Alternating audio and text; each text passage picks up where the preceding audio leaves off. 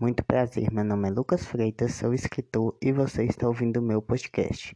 Caso se interesse por alguma das minhas obras, é só pesquisar por elas na Amazon ou então ir ao meu Instagram e clicar no link da bio que você será direcionado a todas as obras minhas. Confira o episódio após a vinheta. Oi, oi, gente, bem-vindo ao meu podcast. Hoje, no primeiro episódio, eu vim contar um pouco mais sobre o processo de criação do meu conto Plano de Javu, que nesse mês de novembro está completando um ano de publicação. Para estar tá comentando sobre esse processo de, de, escrita, eu trouxe a minha amiga Daiane. Se apresente para as pessoas, Daiane. Oi, gente, meu nome é Daiane, sou amiga do Lucas já tem cinco anos, né? Sempre acompanhei aí essa carreira dele. É, já até corrigi um livro para ele, nada muito. Eu acho é... que você não entendeu. Eu pedi para você se apresentar. Ué, tô me apresentando como sua amiga, não é não? Cada empoderamento da gata. Vamos falar, vamos falar da.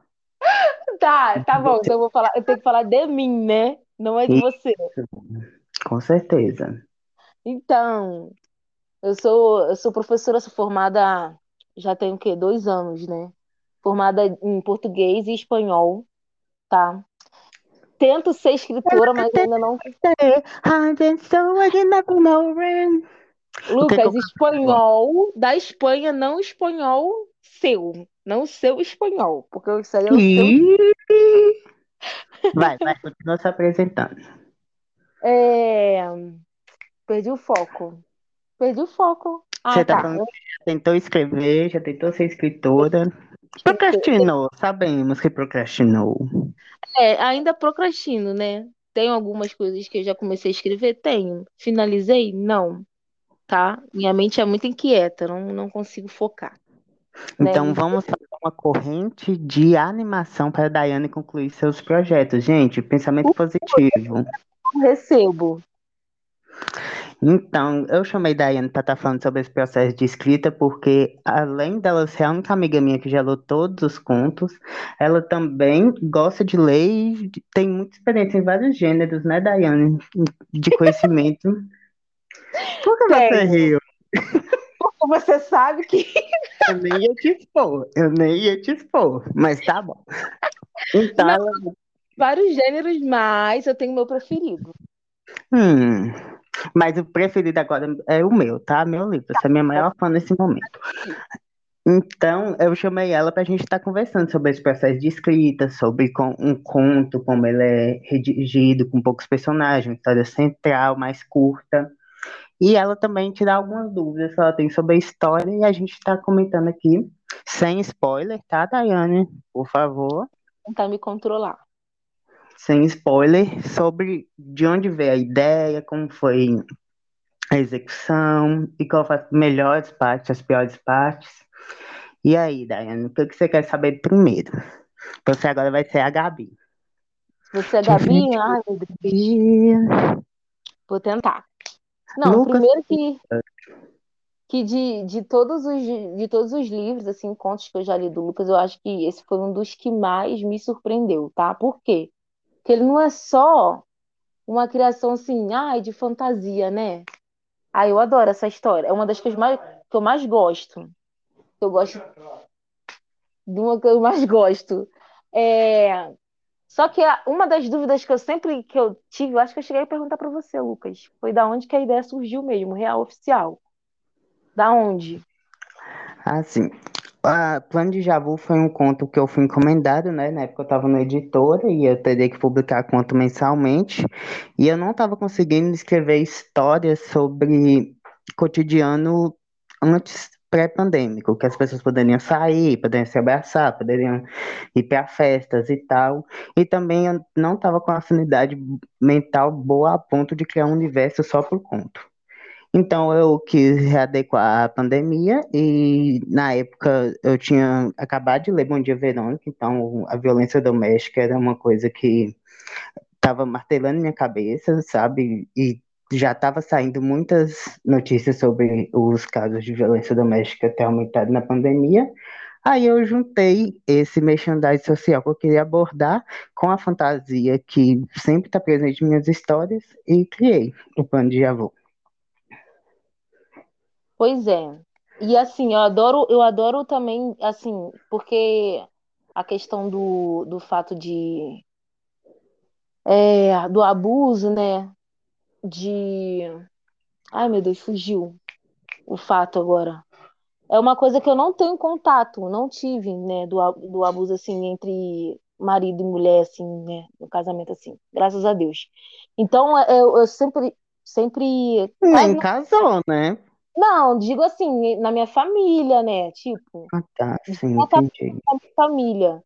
Então, assim, é uma coisa que às vezes é uma experiência boa a gente ter, assim, experiência boa da gente ter para a gente saber o que é abuso, né? Porque eu acho que a gente sempre tem que ressaltar isso, tá? E, e, e no livro, assim, trata de uma forma muito, muito leve, mas que dá pra gente entender, né?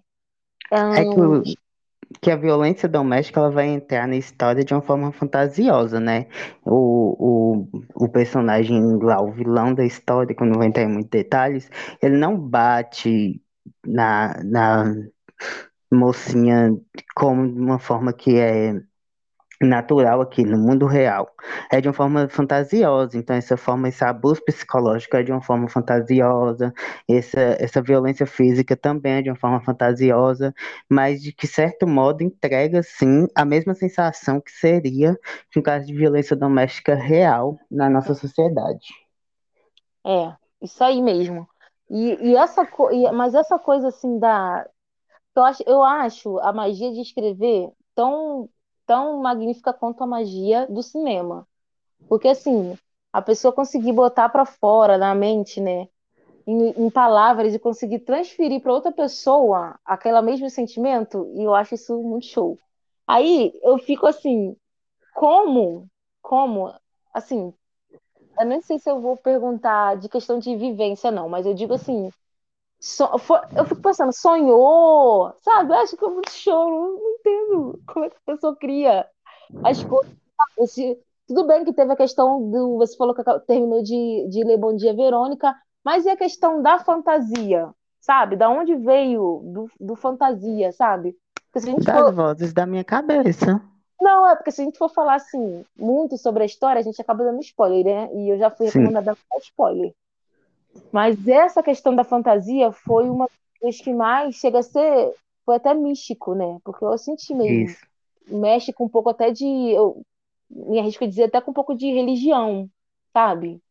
E achei muito. Achei, e acho muito bacana. Recomendo, viu, gente? Na verdade, a, a ideia que eu tinha da história era de um protagonista estava vivendo a pandemia e ele estava com, com problemas de ansiedade, depressão e tal, sem saber lidar com a vivência, mas de, de, de alguma forma ele seria o herói da mocinha da história.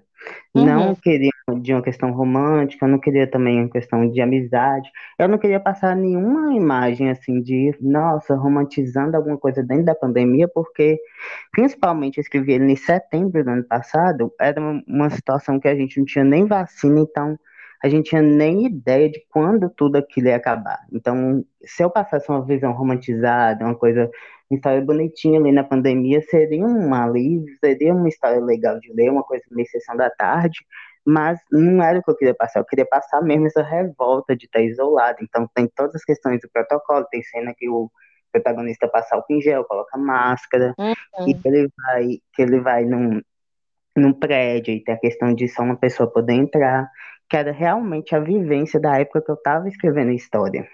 Sim. É, Qual e. o quê? Qual que era a pergunta mesmo que você fez? Da, do fantasioso, do fato fantasioso, ah, né?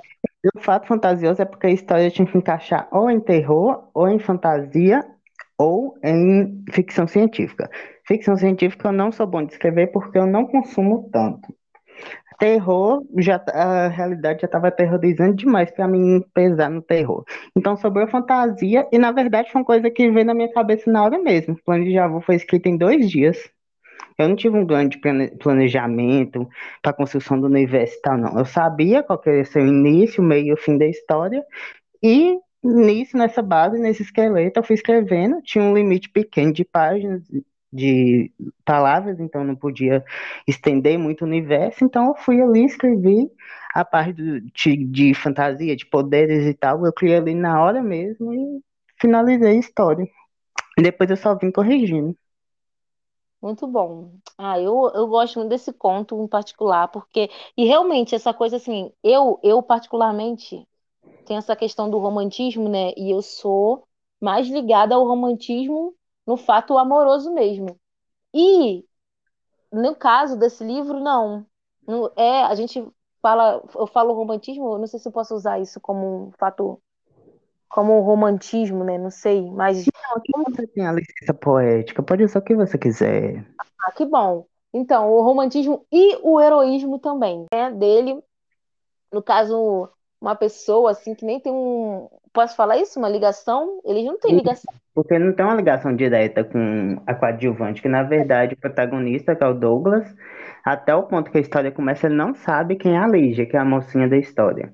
Então ele se envolve ali na situação por uma questão mais moral, por uma questão mais de ideais, do que de realmente se importar com aquela pessoa por algum vínculo afetivo. Isso. E, e exatamente, e são tipos de coisas que a gente não não vê mais hoje, raro ver, na verdade, né? Porque existem pessoas ainda que agem dessa forma, mas no caso, e o Douglas, né? É Douglas, né? Tem o heroísmo, eu tô aqui com o livro aberto para mim não poder errar o nome dos personagens. E o Douglas, ele fez esse papel de herói muito fofo, na verdade, né? E, tira, e a gente esqueceu também de falar da questão deles serem. Como é que é? O casal, né? O casal mesmo... afetivo, no caso. Isso. Aí... Não, esse na verdade é o primeiro conto meu que tem representatividade. Se você for parar pra ver, tem a maioria dos personagens são negros. Tem o Douglas é gay, tem o marido dele também. Uhum. E, e a Lígia também é uma mulher negra. E eu gostei muito dessa questão da representatividade, como eu coloquei, porque não é sobre a vivência da pessoa, sobre a Lígia ser negra, sobre o Douglas ser gay é, apenas é, eles estão vivendo a história e, por um acaso, eles são de determinada minoria, que falta representatividade nos meus outros contos. Não, Uma coisa não que usou... a gente tem hoje em dia. Isso, não usou, não usou, é, como é que fala? Essa essas questões, né, para ser um, um, um ponto do livro, né, para causar essa coisa. Isso Sim. e até a questão do, do isolamento, você abordou também de uma forma que também não foi assim, foi citado, né? A gente Isso. soube porque, igual você comentou antes da questão de passou álcool em gel, né? Mas também uhum. não foi o uhum. ponto central. Realmente o ponto central do livro é o que está acontecendo. E o melhor de tudo, gente, é aquele gostinho de que, meu Deus, o que está acontecendo, o que, que vai acontecer, porque é sempre bom a gente ler um livro que te instiga a querer chegar no final. E esse livro me instigou a querer chegar no, no final. Pena que foi muito curto, porque eu reclamei com o autor que foi muito pouco. Sim, é porque tinha a questão do limite de páginas também, e eu não ia ficar estendendo a história para ficar uma coisa cansativa, né? Mas o, uma coisa legal que você disse é que eu acabei colocando um mistério, né? Você começa aquela essa história, você não tem muita ideia de como e você ela não vai continuar. E você não espera que tenha esse mistério. Você não Sim. espera que a história vai, vai para esse caminho. Exatamente. E para finalizar, você tem mais alguma pergunta para a gente concluir? Acho que não. Acho que, que já falei. Ah, que... Acho que não. Assim, então, obrigada pela participação. Gente, Ai, o conto está disponível na Amazon Kindle. A sinopse vai estar tá na descrição desse episódio. E quem quiser conferir, é só entrar lá no meu perfil do Instagram, que tem um link na bio que vocês têm acesso a todos os meus contos. Ah, me vai... chama de novo, tá?